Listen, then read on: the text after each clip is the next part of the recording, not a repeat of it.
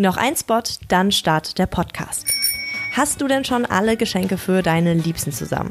Falls nicht, dann habe ich eine wunderbar nachhaltige Geschenkidee für dich, nämlich die Weihnachtsgeschenksets von Dr. Hauschka. Insgesamt drei unterschiedliche Sets in einer wunderhübschen Geschenkverpackung hat das Naturkosmetikunternehmen aus Eckwelden dieses Jahr zusammengestellt. Mit dem Paket Herzstücke verschenkt ihr nicht nur die Rosentagescreme, sondern auch ein Gesichtstonikum und die Reinigungsmilch und damit eine absolute Rundumpflege. Im Set Alltagshelden finden sich für eure Liebsten eine Handcreme, ein Lippenpflegestift und die Winterseife.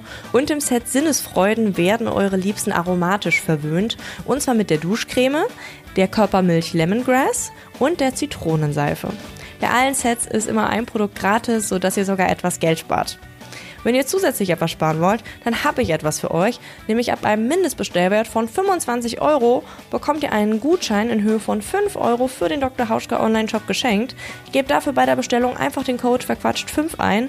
Alle Details dazu verlinke ich euch nochmal in den Show Notes und in der Beschreibung dieser Folge. Und jetzt wünsche ich euch ganz viel Spaß mit dieser Folge von Verquatscht. Verquatscht, der Nachhaltigkeitspodcast. Hallo und herzlich willkommen zu einer neuen Folge von Verquatscht. Quick Reminder, heute ist Green Sunday und damit der einzig sinnvolle Shoppingtag des Jahres. Denn zum Green Sunday, der von eBay Kleinanzeigen initiiert wurde, wird vor allem eines gefordert, nämlich, dass wir mehr Secondhand kaufen statt Neuem. Welches Potenzial darin steckt, das habe ich letzte Woche in einer Sonderfolge mit Dr. Henning Wills vom Wuppertal-Institut besprochen. Hört dort also unbedingt rein, wenn ihr diese Folge noch nicht kennt. In dieser Folge geht es aber um ein anderes Thema. Am 29. April 2021 gab es in der Tagesschau nämlich eine Schlagzeile, die es in sich hatte. Und zwar, dass das Klimaschutzgesetz der GroKo in Teilen verfassungswidrig ist. Das hatte das Bundesverfassungsgericht nach einer Verfassungsbeschwerde der jungen Menschen in Deutschland entschieden Boom, sag ich dazu nur. Das war nämlich ein ziemlich wegweisendes Urteil und ist unter anderem der deutschen Umwelthilfe zu verdanken, die diese Verfassungsbeschwerde von Anfang an begleitet hat. Ganz nah mit dabei war Leonie Lockau. Sie ist Volljuristin und Klimaklagenkoordinatorin bei der Deutschen Umwelthilfe. Und in dieser Folge von Verquatscht erklärt sie, was man mit diesen sogenannten Klimaklagen, dazu zählen nämlich auch noch einige andere Klagen abseits von der Verfassungsbeschwerde, äh, eigentlich erreichen kann und wie es überhaupt dazu kam. Eine super spannende Folge. Bleibt also unbedingt dran. Hallo Leonie. Hallo Marisa. Im vergangenen Frühjahr hatte ja das Bundesverfassungsgericht entschieden, dass das Klimaschutzgesetz in Teilen verfassungswidrig ist. Basis für diese Entscheidung war ja, dass unter anderem ihr als äh, Umwelthilfe Klage erhoben habt. Wie kam es denn dazu? Die Verfassungsbeschwerden, die wir erhoben haben, ähm, die kamen einerseits äh, aus der Richtung Bangladesch und Nepal.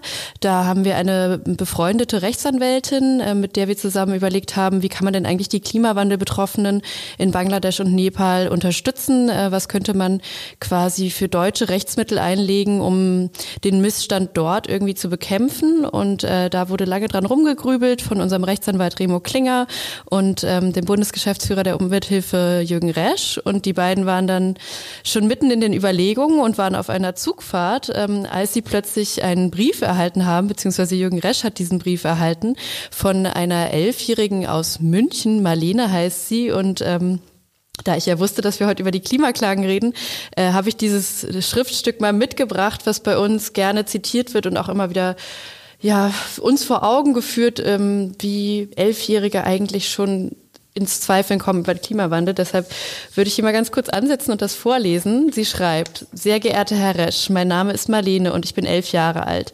Ich gehe in die sechste Klasse. Da ich es schlimm finde, wie wenig die Politiker gegen den Klimawandel tun, wollte ich fragen, ob es möglich wäre, die Bundesregierung wegen der Zerstörung meiner Lebensgrundlagen zu verklagen. Wenn ja, benötige ich dafür Ihre Unterstützung. Ich möchte die Regierung verklagen, weil die Politiker diese nahe Klimakatastrophe nicht ernst genug nehmen. Und ich möchte, dass die Menschen in 100 bis 150 Jahren noch wissen, was Schnee ist. Über eine baldige Antwort würde ich mich freuen. Mit freundlichen Grüßen, Marlene. Das hat uns sehr bewegt und äh, sehr gerührt. Und daraufhin ähm, haben wir überlegt, dass ja nicht nur die ähm, Menschen in Bangladesch und Nepal jetzt schon vom Klimawandel betroffen sind, sondern auch die Kinder und Jugendlichen vor allem hier in sehr naher Zukunft von der Klimakatastrophe betroffen sein werden und uns dann entschieden, eine zweite Verfassungsbeschwerde zu schreiben, die eben ähm, als Beschwerdeführende, so nennt sich das, ähm, Kinder und Jugendliche aus Deutschland hat. Und auf diese zwei Verfassungsbeschwerden unter anderem, es gab auch noch andere Verfassungsbeschwerden von anderen Organisationen, geht dieses Urteil dann zurück. Und was wurde da jetzt sozusagen genau entschieden und was bedeutet das? Weil das, was da sozusagen auf einer juristischen Ebene passiert, das ist ja oft auch so für, ich sag mal, die ähm, ja, Normalsterblichen nicht so richtig verständlich. Welche Tragweite hat das sozusagen? Die Tragweite ist eine ziemlich große, weil die Verfassung bei uns ja ganz oben steht im Rechtssystem und ähm, in, dem, in der Entscheidung hat das Bundesverfassungsgericht beschlossen, dass die, der Schutz der Lebensgrundlagen künftiger Generationen, also von Kindern und Jugendlichen, die jetzt gerade bei uns groß werden, ähm, von der Verfassung geschützt werden muss. Und das gab es so vorher nicht. Und hat einem Artikel, ähm, der Klimaschutz äh, beinhaltet aus dem Grundgesetz, das ist Artikel 20a, zum ersten Mal eine eigenständige Bedeutung ähm, zugeeignet. Der wurde früher immer nur so mitgelesen und als Auslegungshilfe quasi benutzt. Und jetzt wurde auf einmal gesagt, nee, dass es hier eine eigenständige Bedeutung für diesen Artikel gibt und und ähm, wir eben den Klimawandel und äh, den Klimaschutz sehr ernst nehmen müssen und deshalb die Zukunft unserer Kinder und Jugendlichen schützen. Und das lässt sich jetzt eben vor Gericht auch immer wieder anbringen. Und so haben wir es einmal richtig ähm, ja, festgelegt. Wie oft passiert sowas? Also, weil ne, man kann sich, also wie, wie besonders ist das sozusagen, dass das jetzt äh, so entschieden wurde? Das war eigentlich ein Paukenschlag in der ähm, Geschichte der, des Umweltrechts ähm, äh, im Zusammenhang mit unserer Verfassung. Sowas gab es noch nicht. Das wurde ja auch groß als historische Entscheidung gehandelt. Also ich ähm, wurde in, generell in den Medien als historische Entscheidung aufgegriffen. Ähm, ich glaube aber vor allem unter Juristinnen, die sich mit ähm, Klimarecht und Umweltrecht beschäftigen, da war auf jeden Fall der Jubel total groß. Wir waren super traurig, dass wir aufgrund von Corona nicht im Gerichtssaal sitzen könnten, weil ich glaube, sonst wäre auch der tatsächliche Jubel ziemlich laut gewesen. Ähm, sowas gab es einfach noch nicht. Krass, okay, also wirklich ein, äh, ja, ein super historischer Erfolg in dem Sinne das Gericht hat ja sozusagen in Konsequenz die Politik mit ihrem Urteil sozusagen äh, indirekt oder direkt kann man sogar sagen, dazu ermahnt, dass das Klimaschutzgesetz angepasst werden muss. Und das ist auch passiert, so ganz, ganz kurz vor der Bundestagswahl nochmal wurde es durchgedrückt. Ähm, jetzt gibt es auch konkretere Minderungsziele für die Zeit bis 2030 sozusagen als Ergebnis. Was sagt ihr als Umwelthilfe? Reicht das aus? Leider nicht. Ähm, also es wurde novelliert, aber in unseren Augen gab es auf jeden Fall Verbesserungen, aber insgesamt wurde es doch eher schlecht novelliert.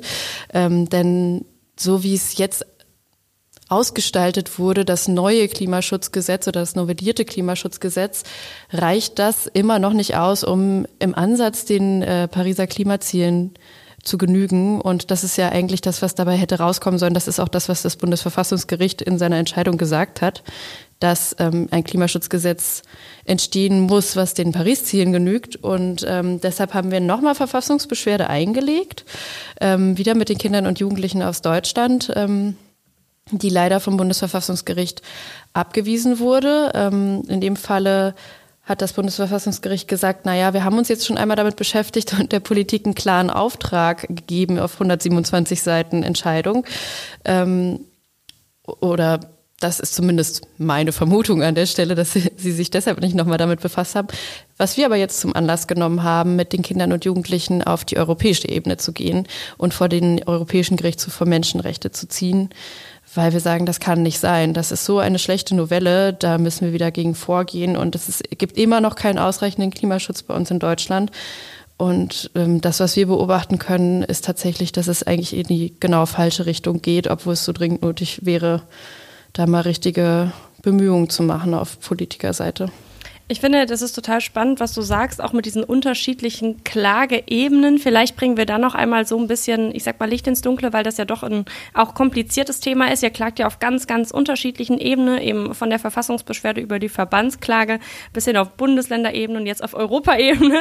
Kannst du vielleicht einmal so ein bisschen, ich sag mal, so einen Mini-Überblick geben, was diese einzelnen ja, Klageformate, will ich es jetzt mal nennen, ähm, ja so für Eigenheiten haben vielleicht und ähm, was die auszeichnet? Einfach um nochmal so ein bisschen klar zu machen, wo da genau der Unterschied liegt.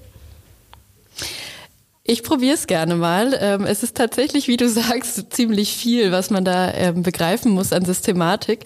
Ich bin ganz froh, dass ich ein Jurastudium gemacht habe und insofern der Überblick mir vielleicht ein bisschen leichter fällt. Ähm, also wir gehen erstmal von der Verfassung aus, was ja auch unsere erste Klimaklage, wie wir sie nennen, in Wahrheit ist es gar keine Klage, sondern eine Verfassungsbeschwerde. Da geht's quasi schon los. Da muss man sich mit der ganzen Systematik irgendwie befassen. Wie wird was genannt? Aber das haben wir versucht zu vereinfachen, indem wir Sachen einfach Klimaklage nennen, wenn die einen Zusammenhang zum Klima haben und wir im weiteren Sinne was einklagen. Und ähm, genau, dann fangen wir auf Verfassungsebene an, sozusagen ganz oben. Da gibt es die Verfassungsbeschwerden, die nur von natürlichen Personen eingereicht werden können. Das heißt, da muss jemand sein, wie die Kinder und Jugendlichen in dem Falle, die sich in ihren ganz eigenen Rechten betroffen fühlen. Ähm, in dem Fall zum Beispiel einfach ihr Recht auf eine lebenswerte Zukunft. Und äh, dann eben vor das Bundesverfassungsgericht ziehen. Das kann jeder Mann machen. Das ist ein sogenanntes Jedermannsrecht und sagen, hm, durch die und die Entscheidung oder durch äh, dieses Gesetz fühle ich mich irgendwie in meinen Grundrechten betroffen und deshalb lege ich jetzt hier Verfassungsbeschwerde ein. Das ist eine Ebene. Und äh, die können wir aber als Verband nicht machen, weil wir ja keine natürliche Person sind. Dann gibt es eine weitere Ebene, das ist die Verwaltungsebene bei uns. Ähm, das bezieht sich dann auf äh, zum Beispiel die Durchführung von Gesetzen. Also im Klimaschutzgesetz steht eine Verpflichtung drin, dass ähm, die einzelnen Sektoren dafür sorgen müssen, dass ihre Minderungsziele erreichen. Davon hast du wahrscheinlich schon mal gehört. Und die ähm, Sektoren verfehlen diese ähm, Verpflichtung teilweise.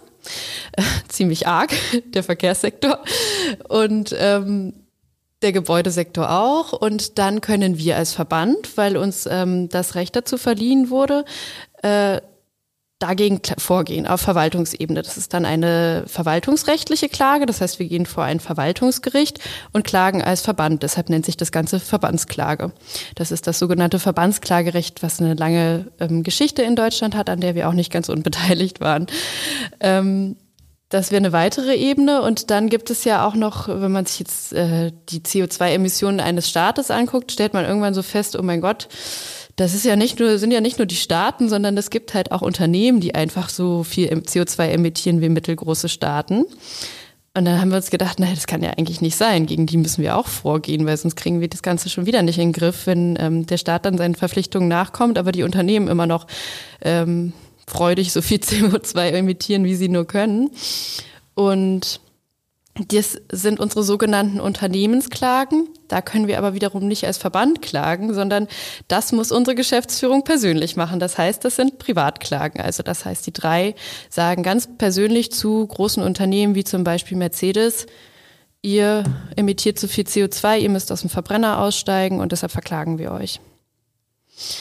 Das sind diese drei Ebenen, die wir quasi in ähm, Deutschland haben. Also einmal Verfassungsbeschwerden, wo wir dann natürliche Personen haben, die wir unterstützen.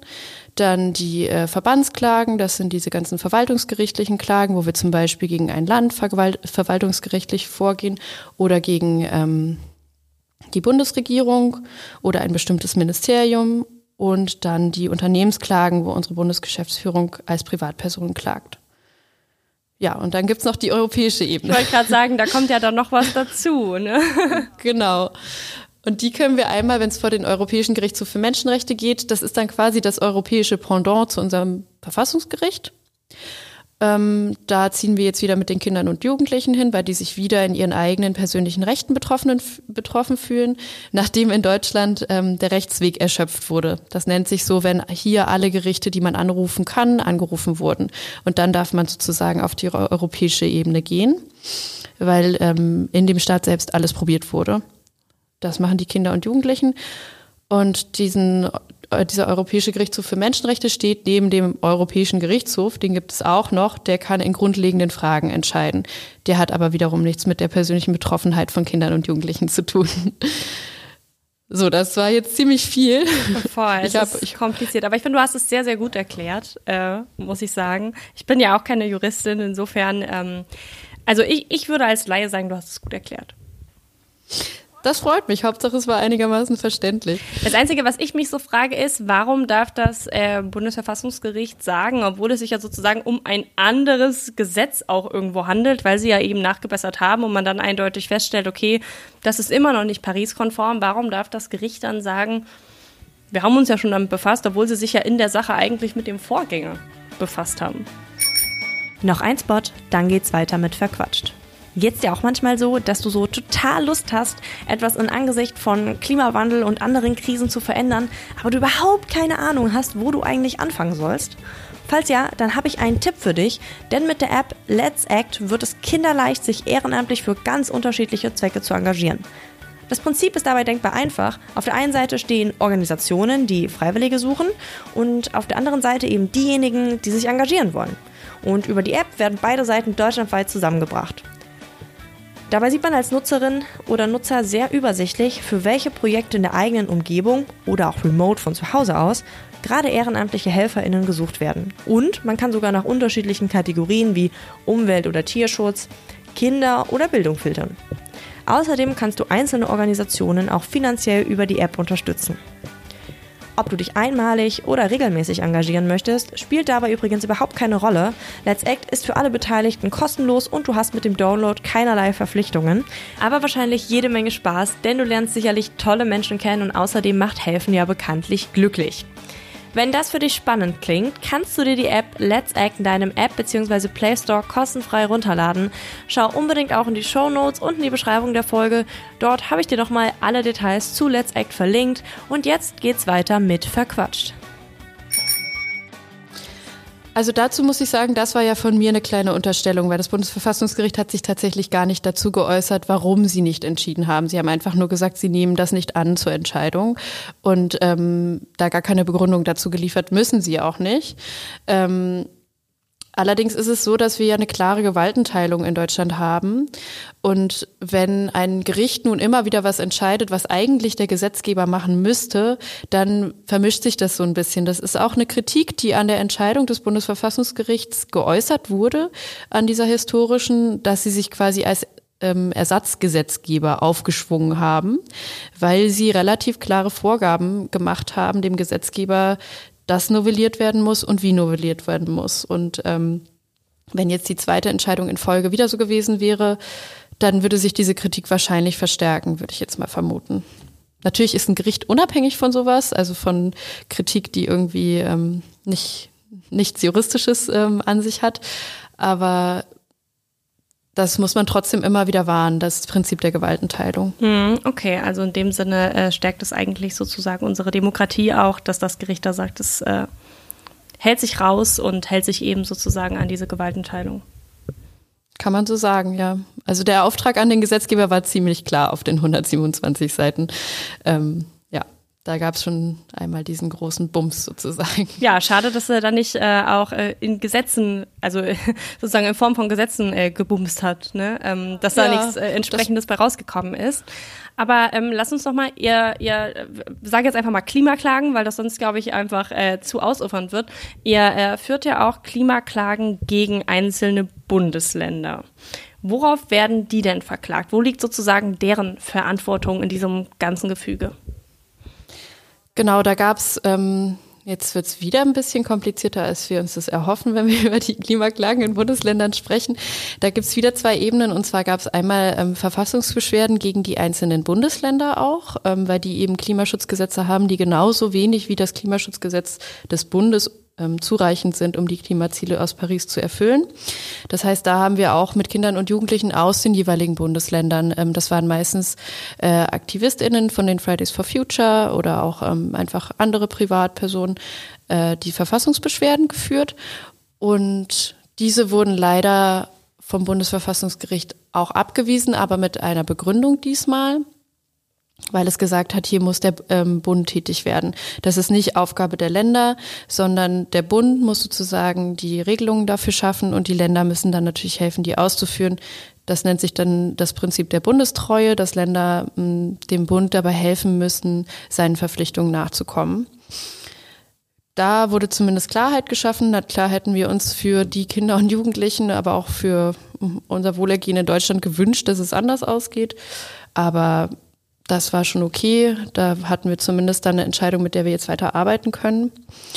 Und dann gibt es noch ähm, Verbandsklagen von uns auf Länderebene. Und die ähm, machen wir immer dann, wenn das Land sich ein Klimaschutzgesetz gegeben hat und in das Klimaschutzgesetz selbst reinschreibt, ähm, wir erstellen ein Klimaschutz-Sofortprogramm bis 2020, sagen wir mal. So ist es zum Beispiel in Baden-Württemberg. Und da machen die aber einfach gar nichts. Also, und dann fragen wir mal freundlich nach. Äh, wir haben da was gefunden in Ihrem Klimaschutzgesetz, da steht doch drin. Hier müsste es eigentlich, ich glaube, in Baden-Württemberg heißt es integriertes Energie- und Klimaschutzkonzept oder so. Die nennen das immer ein bisschen anders. Im Endeffekt sind das alles Klimaschutz-Sofortprogramme. Schreiben die sich da rein, dann fragen wir nach, Mensch, wir haben hier so eine Verpflichtung gefunden, die habt ihr euch doch irgendwann mal in euer Klimaschutzgesetz geschrieben. Und dann sagen die, ach na ja, das mit den Fristen muss man ja jetzt nicht so eng nehmen dann denken wir uns, na ja, an anderer Stelle wird das ziemlich eng genommen. Nur dann, wenn es um den Klimaschutz geht, der ja so ein bisschen unbequem ist auch, ähm, wird es halt nicht so eng genommen und äh, verklagen die dann. Weil wir auch nicht wissen, was wir sonst machen sollen. Es passiert ja sonst auch nichts. Mhm. Und gab es da schon sozusagen mal ein Outcome, also wo man sagen kann, okay, das hat irgendwie zu dem und dem Ergebnis geführt, dass da zum Beispiel nachgebessert werden musste oder so? Es gab ein Outcome in Nordrhein-Westfalen und zwar haben die ihr Klimaschutzgesetz novelliert und die Verpflichtung rausgestrichen. Wow, nicht, das, nicht ganz das Ziel, was man sich erhofft hat. nee, wirklich überhaupt nicht. Also so kann man es auch machen, wenn man ähm, keine Lust auf echten Klimaschutz hat, dachten wir uns dann. Natürlich war unsere Klage dann auch erledigt, weil, naja, gibt's halt nicht mehr die Verpflichtung, also auch keinen Grund mehr zu klagen sozusagen. Ziemlich geschickt. Ähm, ja, und sonst äh, laufen die Klagen alle noch ähm, und da passiert leider herzlich wenig. Also wir hoffen auf baldige Entscheidungen. Natürlich sind die Gerichte einfach auch so überlastet in Deutschland, dass das alles immer eine Weile dauert. Aber an sich hoffen wir darauf, dass die dann doch einfach mal ihren Verpflichtungen, die sie sich ja selber auferlegt haben, das ist das, was mich immer wieder so erstaunt, ähm, ja, nachkommen. Hm. Das heißt, da waren irgendwie mal Ambitionen da, aber dann so in der Umsetzung hapert es an offensichtlich relativ vielen Stellen. Ähm, Wäre so meine Einschätzung irgendwie. Ähm, lass uns doch vielleicht mal zu den Unternehmensklagen kommen. Wie ist denn da so der aktuelle Stand und ähm, warum, wie, warum kommt ihr sozusagen darauf, überhaupt sozusagen als Privatperson ähm, Unternehmen zu verklagen?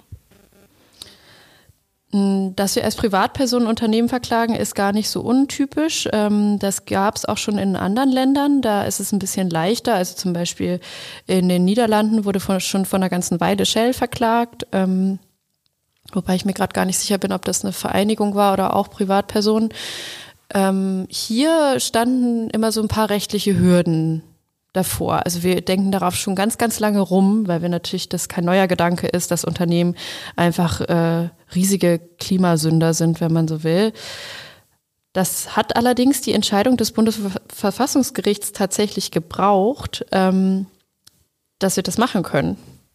Diese Verfassungsbeschwerde, die ihr äh, eingelegt habt und die dann eben sozusagen erfolgreich war, oder eine andere? Genau. Es hat die Entscheidung, die historische Entscheidung des Bundesverfassungsgerichts, von der wir am Anfang gesprochen haben, gebraucht, damit wir diese Klagen, so wie sie jetzt aufgebaut sind, rechtlich äh, überhaupt einlegen können. Weil vorher nicht ganz klar war, dass wie weit sich äh, unser sogenanntes allgemeines Persönlichkeitsrecht, das ist was, was wir alle aus dem Grundgesetz haben, erstreckt. Und das ähm, wurde durch die Entscheidung geklärt. Und so haben wir eine rechtliche Grundlage, auf die wir die jetzt richtig stützen können, diese Klagen gegen die Unternehmen.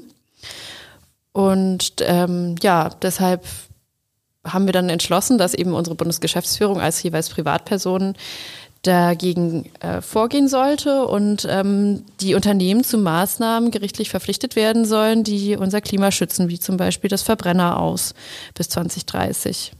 Das haben wir dann mit komplizierten Berechnungen, von denen ich selber nicht so viel verstehe, aber unsere Fachabteilung zum Glück ähm, ausgerechnet, bis wann, wann der genaue Stichtag sein muss und äh, genau das eingeklagt. Und die stehen jetzt so, die Klagen, dass Mercedes ähm, bereits verhandelt wurde vor dem Landgericht Stuttgart. Am 21. Juni war der Verhandlungstag. Ähm, der war ganz spannend. Da hat nämlich der Richter sogar offen gelassen, ob das Ganze nicht doch, ob er nicht doch auch eine Frage an den Europäischen Gerichtshof richten würde, was was sehr Besonderes gewesen wäre. Ich sage hier wäre, weil jetzt leider entschieden wurde, dass unsere Klage in erster Instanz, also vor dem Landgericht, abgewiesen wurde. Aber man hat gemerkt, dass sie sich sehr eingehend mit der Klage befasst haben und den Sachverhalt auch ähm, genau erfasst haben und gemerkt haben, oh, hier gibt es auf jeden Fall eine Frage, die europarechtlich relevant sein könnte. Und ähm, das lässt uns natürlich für die Zukunft hoffen. Also, dass wenn es auf die europäische Ebene kommen würde, dann würde es für uns alle bedeuten, dass wir eine Grundsatzentscheidung kriegen würden. Wie kann die aussehen? Heißt das dann, dass ich als Privatperson wirklich äh, sozusagen mit einer Regelmäßigkeit, also oder mit der Selbstverständlichkeit sozusagen sagen kann, okay, hey, dieses Unternehmen verhält sich wirklich einfach äh, nicht gut der Umwelt gegenüber und deswegen ähm, kann ich es verklagen, wird es dann sozusagen sehr, ich sag mal, unbequem für Unternehmen? Ja, das könnte gut sein. Also ähm, wenn auf europäischer Ebene entschieden werden würde, dass zum Beispiel äh, Autohersteller wirklich ab 2030 aus dem Verbrenner aussteigen müssen, dann gilt das ähm, nämlich allgemein für alle Autohersteller und nicht mehr nur für den für uns verklagten Autohersteller Mercedes, beziehungsweise wir haben BMW auch noch verklagt, aber das Verfahren ist noch nicht so weit, ähm, sondern für alle Autohersteller und äh, diese europäische Regelung muss dann auch von allen europäischen Ländern angewendet werden. Das heißt, wir können auch nicht mehr nur in Deutschland einen Autohersteller, der hier seinen Sitz hat, verklagen, sondern auch in den anderen europäischen Ländern müssen sich die Autohersteller daran halten. Und das wäre natürlich ähm, ein Riesenerfolg. Mhm. Aber also ich meine, in anderen Ländern, zum Beispiel in den USA, gibt es ja so eine viel krassere Kultur, in der viel, viel mehr verklagt wird und auch viel, viel mehr so Privatpersonen irgendwie hingehen und sagen, dieses Unternehmen, keine Ahnung, ich muss da äh, direkt an dieses Red Bull verleiht Flügel-Ding denken, äh, wo man dann in Amerika vors Gericht ziehen kann und sagen kann, wir sind keine Flügel gewachsen. Ähm, in so eine Richtung wird es bei uns aber wahrscheinlich trotzdem nicht in dem Extrem laufen, oder? Das geht bei uns in der Form nicht, weil wir ein anderes Rechtssystem haben als in den USA. Da wird ähm, ja das sogenannte Case Law verfolgt. Das heißt, man hat anhand von Präzedenzfällen viel mehr die Möglichkeit, als Privatperson auch extrem hohe Schadensersatzzummen zu bekommen. Das gibt es in Deutschland so nicht. Also hier ähm, Unsere Klagen sind auch nicht darauf gerichtet, dass unsere Bundesgeschäftsführung Schadensersatz bekommt, sondern konkret darauf gerichtet, dass das Unternehmen seine klimaschädliche Handlung einstellt. Und dazu würden die von uns jetzt angestrengten Klagen, auch wenn Europa auf europäischer Ebene was entschieden werden würde, nicht führen, dass ähm, das System so ähnlich wäre wie in den USA. Okay. Lass uns vielleicht zum Schluss noch mal auf das große Ganze schauen. Wir haben ja zum Beispiel durch die Verfassungsbeschwerde gesehen, dass die Klagen auf jeden Fall eine gewisse Hebelwirkung haben. Ich meine, es wurde ja auch in der Realität sozusagen ein Gesetz nachgebessert, die aber zumindest nach aktuellem Stand nicht ausreicht. Was kann mit diesen Klagen also erreicht werden und äh, wo findet das vielleicht seine Grenzen? Wir hoffen natürlich, dass die eine enorme Hebelwirkung nach wie vor haben können. Allerdings ähm, sehen wir uns auch immer wieder eben dieser Frustration gegenüber, dass das, was äh, sozusagen geurteilt wird, dann nicht vollzogen wird. Und ähm, wir stoßen immer wieder an das Problem, dass des Vollzuges, der dann irgendwie nicht richtig durchgeführt wird. Ähm, das sehen wir auch bei den bei den Sofortprogrammen, die dann irgendwie auch, äh, wie jetzt zum Beispiel beim Verkehr, so geschrieben werden, dass eigentlich nichts wirklich passiert, was ähm, die klimaschädlichen Emissionen in der Zukunft verhindern würde. Da müssen wir wieder erneut klagen. Dadurch, dass wir eine Systematik ähm, entwickelt haben und strategische Klimaklagen machen, ähm, hoffen wir natürlich, dass das in der Gesamtschau irgendwie dazu führen wird, dass es dann irgendwann diesen, diese Durchschlagskraft entwickelt, indem man nicht nur an einer Stelle stehen bleibt und wir gleichzeitig eben auch Öffentlichkeitsarbeit und so weiter machen. Das ist ja nicht unser einziger Hebel, aber auch einer, den wir dazu erkennen. Und im Kleinen ändern sich natürlich Dinge. Ich meine, das Klimaschutzgesetz wurde ja ein bisschen verbessert. Also das sehen wir auch. Es ist nicht so, dass es stehen geblieben ist. Es hat sich was getan. Und an der Stelle hoffen wir natürlich, wenn wir dann die Schritte weitergehen, wie jetzt zum Europäischen Gerichtshof für Menschenrechte, dass sich eben noch mehr tun wird. Und es sind dicke Bretter, die wir da bohren und ähm, die bohren sich eben leider nicht so schnell.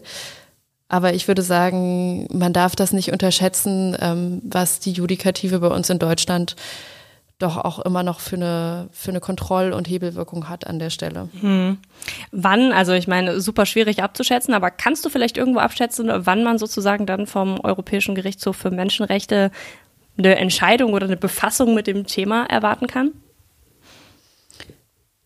Ich würde einschätzen, dass das ziemlich bald ist, weil dort schon zwei weitere Beschwerden vorliegen aus anderen Ländern, zum Beispiel eine aus Portugal und der Europäische Gerichtshof für Menschenrechte diesen beiden Beschwerden besondere Bedeutung zuerkannt hat und deshalb auch gesagt hat, er will sie relativ schnell entscheiden. Und ähm, die sind eigentlich, würde ich vermuten, jetzt schon so halb in der Entscheidungsphase. Und jetzt kommt unsere Beschwerde, die wird quasi in den nächsten Tagen und Wochen eingereicht. Und ähm, dann hoffen wir natürlich, dass das ähm, aufgrund der Zusammengehörigkeit der Thematik ähm, genauso schnell entschieden wird. Aber da ist auf jeden Fall schon mal das Signal da. Wir sehen, dass das wichtig ist und deshalb ähm, ziehen wir uns das relativ weit nach vorne. Alles klar. Vielen, vielen Dank für diese Einschätzung und dass du diese äh, ja sehr tief juristischen Themen ein bisschen runtergebrochen hast für äh, ja, uns Normalsterbliche. Danke für deine Zeit. Total gerne. Hat mir großen Spaß gemacht. Das war's bei Verquatscht. Mehr Informationen zu den GesprächspartnerInnen findet ihr in der Beschreibung dieser Folge. Falls es euch gefallen hat, würde ich mich sehr freuen, wenn ihr eine Bewertung hinterlasst oder euren Freunden von dem Podcast erzählt und damit hoffentlich bis zum nächsten Mal. Verquatscht, der Nachhaltigkeitspodcast.